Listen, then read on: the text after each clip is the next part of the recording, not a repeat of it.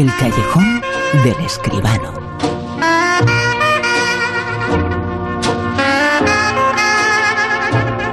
Y no faltamos a nuestra cita del mundo del cine, a nuestra cita con José Manuel Escribano. Muy buenas, José Manuel. Buenas noches, Bruno, ¿qué tal? El cine tiene la característica, entre otras muchas, tiene la característica de buscar en los sentimientos. La película de la que vamos a hablar se rodó en el año 1985. Es entrañable, es fantástica. Tiene como escenario una residencia de ancianos. Ellos los ancianos eran la luz, era una película mágica. En esa residencia habían aparecido una serie de huevos que eran en realidad el lugar en el que se escondían seres de otros mundos. Habían elegido la residencia porque ellos, los ancianos, eran la luz. Habían conseguido la pureza porque ellos eh, tenían la experiencia que les había demostrado que tenían lo que buscaban.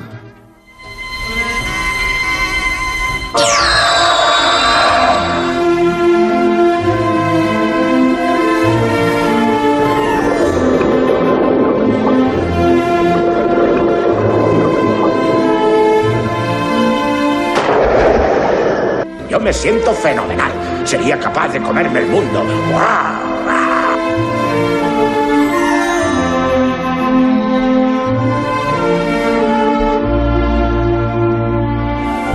Se guardan un secreto, no se lo diría a nadie.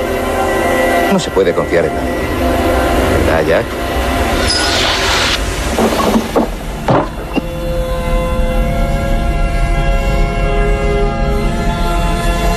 Nunca estaremos enfermos, ni envejeceremos, ni nos moriremos. Y esos eh, huevos, o como los queramos eh, llamar, habían aparecido en la piscina. Y al bañarse en la Sí. piscina, pues eh, cogían la propiedad. Era una película entrañable.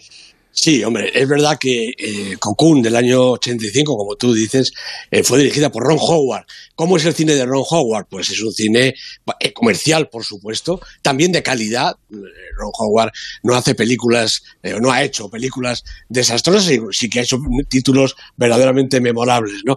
Y también un cine que tiende a ser, como tú muy bien dices, entrañable, como esta película Cocoon, en la que este grupo de ancianos que interpretan gente estupenda, desgraciadamente casi todos desaparecidos, Donna Mechi, Brian Dennehy, Jessica Tandy, bueno, pues este grupo de ancianos que como tú dices representan la luz, representan lo mejor de la humanidad. Eh, bueno, a veces la vejez se ha visto quizá de otra manera, ¿no? Pero también es posible que la vejez eh, signifique precisamente la experiencia, la reunión de todo lo positivo. Y estos ancianos descubren, pues nada menos que la fuente de la eterna juventud, claro. Como dicen en el tráiler, no van a envejecer, no se van a poner malos, eh, va a ser una vida realmente extraordinaria porque volverán a ser jóvenes o por lo menos serán jóvenes eternamente. Ya es una cosa eh, como para toda la vida, digamos. Bueno, pues una película verdaderamente entrañable y que habla, yo creo, además de, de la fábula de los extraterrestres, en fin, qué pasa con esos extraterrestres, qué pasa, cómo es la relación con los terráqueos. Bueno, habla sobre todo, yo creo, de la ilusión. Es una película en la que lo que se demuestra es que a cualquier edad, y también en la tercera edad, hay que mantener la ilusión de la vida, porque la vida puede ser corta o puede ser larguísima, casi casi como una eterna juventud. Y hay que reivindicar, y el cine lo hizo, esta película lo hizo, el papel de las eh, residencias, eh, los ancianos, es una película, como decimos, eh, fantástica, entrañable. Bueno, la que vamos a comentar ahora es posiblemente la mejor que habla del amor y que habla de la tercera edad. La película de Michael Haneke lo ganó todo, es una de las películas más importantes en la historia del cine, la película Amor. ¿Hay alguien?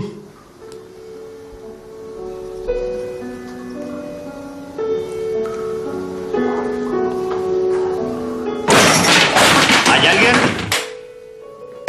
Mamá. Antes, al entrar, me acordé que de pequeña os escuchaba hacer el amor. Sentía que os amabais, que siempre estaríamos juntos. ¿Qué, qué, qué pasa? ¿Qué pasa?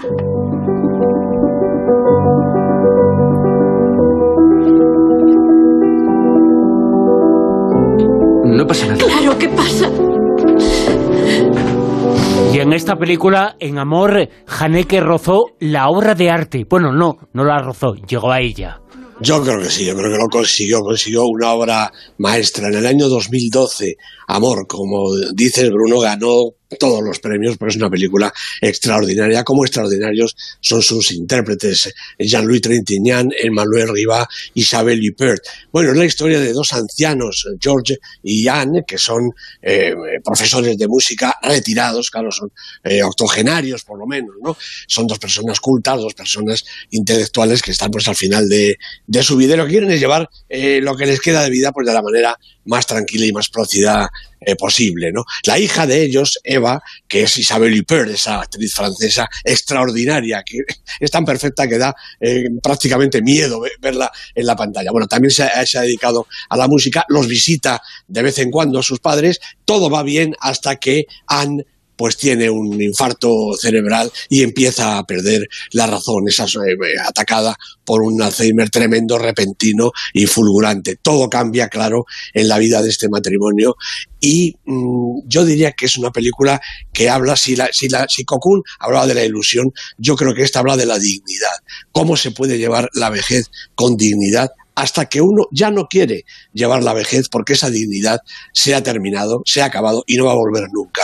Es una historia encerrada en una habitación, en un piso, perdón, encerrada también en la mente de los protagonistas, una historia que Haneke realmente borda y lo bordan sus intérpretes. Una película que es una obra maestra, Bruno. No exageramos si decimos que estamos hablando, Amor es una de las grandes películas de la historia del cine y ya no sí. digamos de esta década. Seguramente es la película más importante de esta década. De lo que llevamos de década, quizá hasta ahora mismo, mm, yo diría que sí. Y será seguramente de las dos o tres obras maestras de las que podamos hablar en el futuro, refiriéndonos a esta década de los 2010 en adelante. Una película que también es eh, fascinante, divertida, fantástica, que tiene cosas eh, verdaderamente maravillosas. Es una película española, es eh, la película Vivir dos veces.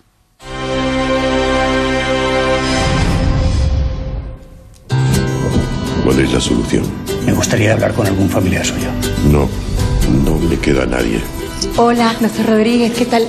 Se me olvidó mencionarle a mi hija. ¿Tanto te costaba avisarme? Porque yo trabajo en este hospital, ¿sabes? ¿Eres comercial? Soy visitadora médica. Es lo mismo. No, no es lo mismo. Doctora, mira, son ideales, caben perfecto en el bolsillo de la bata. Gracias, hasta luego. Una película que nos habla de los eh, mayores y de lo importante que son en nuestras vidas. Los mayores eh, son la auténtica luz eh, que nos guía a todos y tenemos que defenderlo en estas ocasiones. Bueno, y es, el cine lo ha hecho siempre y esta película lo hace. Eh, nos lo muestra más cercanos que nunca. Así es, Vivir dos veces es una película del año pasado, 2019. La ha dirigido María Ripoll, directora española, lo que quiere decir que es dos, dos, veces heroína. Primero por dirigir cine y luego por hacerlo una mujer, algo verdaderamente meritorio. Los protagonistas son el actor argentino formidable, actor Oscar Martínez, Inma Cuesta, Nacho López y Mafalda Carbonell, la joven eh, actriz hija de Pablo Carbonell. Bueno, la historia de Emilio, es eh, un hombre mayor, un anciano, este sí sabe perfectamente lo que le pasa, ya le han dicho, le han diagnosticado eh, un Alzheimer, sabe que va a perder la memoria, sabe que va a dejar de reconocer a sus seres queridos, a sus lugares, eh, a, a todo lo que tiene alrededor, y él lo que quiere es volver, recuperar un amor que tuvo de juventud, el amor de su vida, que desapareció un momento, pero antes de que, igual que se ha borrado de su vida, se borre de su memoria, Emilio quiere recuperarlo y emprende un viaje, es una simpática, deliciosa, yo creo que muy entrañable y además también pues eh, triste como la vida misma, road movie, película de carretera en la que Emilio con su hija Julia y su nieta Blanca pues se deciden a buscar allá por, por los, canales de la albufera a su amor perdido. Eh, esta película yo creo que habla de la vejez desde la resistencia, eh, una era la ilusión, otra era la dignidad y esta es la resistencia. Emilio se resiste a dejar de ser la persona que es. Es un hombre mayor, es un hombre enfermo, sabe que la vida como la tiene ahora mismo se va a acabar para él y se resiste por todas las maneras posibles, incluso en esa fórmula que es como una especie de metáfora eh, que significa recuperar a un antiguo amor, un amor perdido y que él quiere volver a tener eh, delante de sus ojos, cueste lo que cueste. Una película realmente entrañable. Y un actor, eh, director, bueno, absolutamente todo, que ha mostrado mucho, mucho, mucho sobre el cine. Bueno, el director de esta película, vamos a escuchar un poquito de ella, Los puentes de Madison. Puedo acompañarle si quiere. O puedo indicárselo. Puedo llevarle o indicarle. De modo que usted decide, no me importa. Bueno, no quisiera interrumpir lo que estaba haciendo. No, solo estaba tomando un té helado y luego... Iba a dividir el átomo, pero no hay prisa. Posiblemente Clint Eastwood, el director de esta película, es uno de los grandes eh, también de la historia del cine. Eh, lo ha ganado a pulso y, se ha demostrado muchísimo con esta película y con otras. ¿eh? Sí, sí, prescinde del adverbio. Nada de posiblemente. Es seguro uno de los grandes directores, una de las grandes figuras de la historia del cine. Director, guionista, actor, hasta músico, lo que le dé la gana. Hasta, alcalde de su pueblo mm. ha sido Clint Eastwood. Bueno, Meryl Streep Clint Eastwood aquí en esta película Los Puentes de Madison del año 95. Fíjate, hace ya 25 años de esta película y sin embargo apostaría a que está viva en la memoria de todo el mundo, porque es una película realmente inolvidable. En Madison, en el condado de Madison en América, pues allí está en su pueblo Francesca, que es una ama de casa, el marido eh, no está, vive en la granja, pero el marido se ha ido a sus eh, tareas por ahí y viene, eh, pasa por allí Robert, que es un fotógrafo que trabaja para el National Geographic y que quiere fotografiar pues esos que parece que son famosos puentes cubiertos de, allí de Madison, ¿no? Bueno, pues Francesca le deja que se instale en su casa porque le ve al hombre pues que está trabajando y que no tiene muy bien dónde ir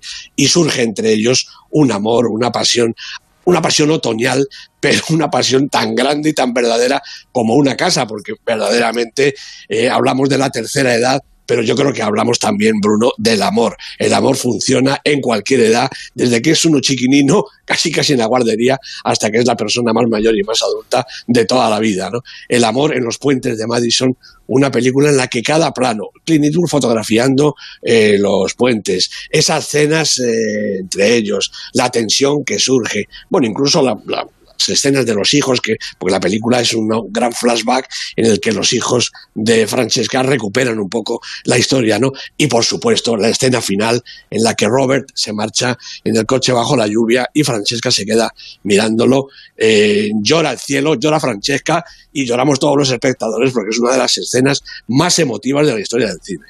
A mí me parece emotiva también una película fantástica, una película que nos habla de, de la vejez, de la tercera edad.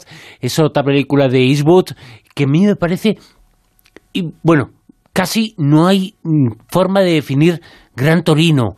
Eh, es una película que llega al alma. A mí me llegó, ¿eh?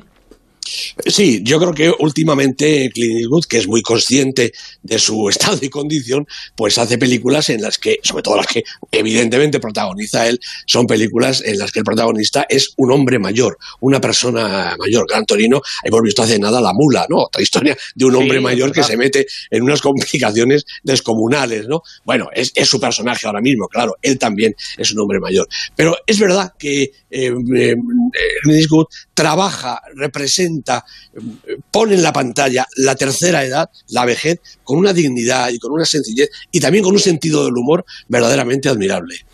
La verdad es que el mundo del cine siempre se ha acercado a ese mundo de la tercera edad de forma eh, fantástica, entrañable. Qué importante han sido los valores que nos ha transmitido el mundo del cine en todos los sentidos, eh, pero también este. Pues sí, hombre, porque verdaderamente, ¿quién merece mayor respeto que los mayores? ¿no? Estamos viviendo en España y en todo el mundo una situación verdaderamente complicada, angustiosa. ¿no? Yo no puedo dejar de pensar en, todos que estamos recluidos en nuestras casas, más o menos, pero sobre todo en los ancianos, en la gente mayor, los que están en su casa y muchos de ellos, además, solos en su casa. Verdaderamente una situación que merece, hombre, toda la comprensión, todo el cariño, todo el apoyo y todo el reconocimiento. El cine, algunas eh, películas, algunas hemos eh, mostrado aquí, nos ha acercado al mundo de sentimientos eh, que hay en estas personas, en los ancianos, en la tercera edad. El mundo del cine lo ha hecho. En una semana en la que hay actualidad, pero de otra forma. El cine se ha parado como todo se ha parado, pero eh, se anuncian nuevos estrenos, eh, por ejemplo, en esas eh, plataformas eh, digitales que ahora, ahora Pues están sí. cobrando tanta importancia. Pues hombre, y además no hay más remedio, porque fíjate, la, la Asociación Estatal de, de Cine ha cifrado en 2.500 millones de euros el impacto económico negativo de la, de la pérdida que tienen las salas, los rodajes que se han suspendido, los trabajos que se han quedado sin realizar. Hay 3.600 pantallas de cine en España que están apagadas y van a seguir apagadas y son 11.500 trabajadores los que se han quedado de momento pues prácticamente en el paro, por decirlo de alguna manera. ¿no? Eh, veremos a ver dentro de tres, cuatro meses, cuando, cuando se produzca la vuelta al cine, cómo funciona eso, de qué manera los espectadores y de qué manera las películas volvemos a funcionar. Pero, mientras tanto, es verdad que hay un montón de posibilidades para disfrutar del cine, eh, del cine con mayúsculas en casa. Mira, la Filmoteca Española eh, ha puesto en marcha un programa que se llama Doré en casa, un ciclo de cine español online que se puede ver a través de, de Vimeo, la plataforma Vimeo, con un Vimeo, con un estreno cada tres días y una retrospectiva que se puede ver en Filming con 65 títulos de la programación española de los últimos tres años.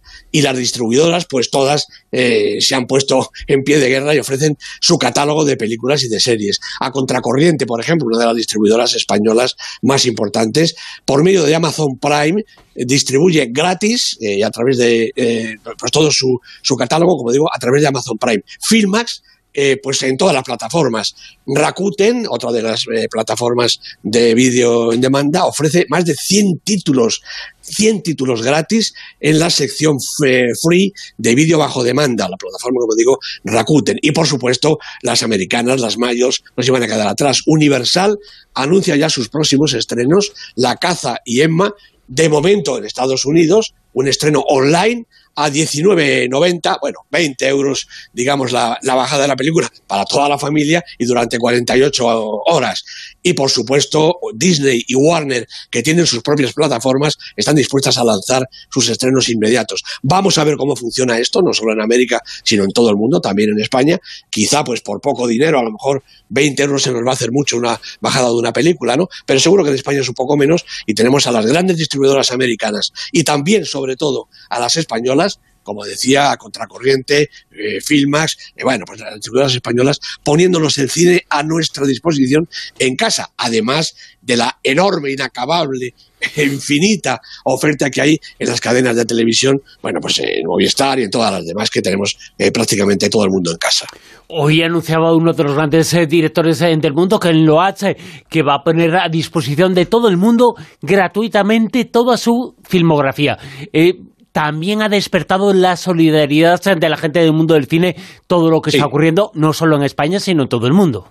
Efectivamente, es en todo el mundo porque esto que nos pasa le pasa a todo el mundo en mayor o menor grado. Algunos van bajando, otros estamos todavía subiendo, pero a todo el mundo estamos eh, agobiados y, oprimidos por esta tremenda eh, pandemia. ¿no? Por lo tanto, el mundo del cine, como tú dices, reacciona también positivamente. Quizá esto sirva para sacar lo mejor que cada uno tenemos de nosotros mismos dentro y el mundo del cine no va a ser menos. De manera que por muy poco dinero, incluso gratis, tenemos la posibilidad de ver en nuestras pantallas en la pantalla grandota ya del televisor, en la pantalla del ordenador, en nuestros móviles, en las tabletas, en todas nuestras ventanitas, todas estas películas que directores, eh, eh, distribuidoras, productoras ofrecen pues para que estemos entretenidos y para que no perdamos sobre todo el hábito de esa cosa tan maravillosa que es, Bruno, ver cine.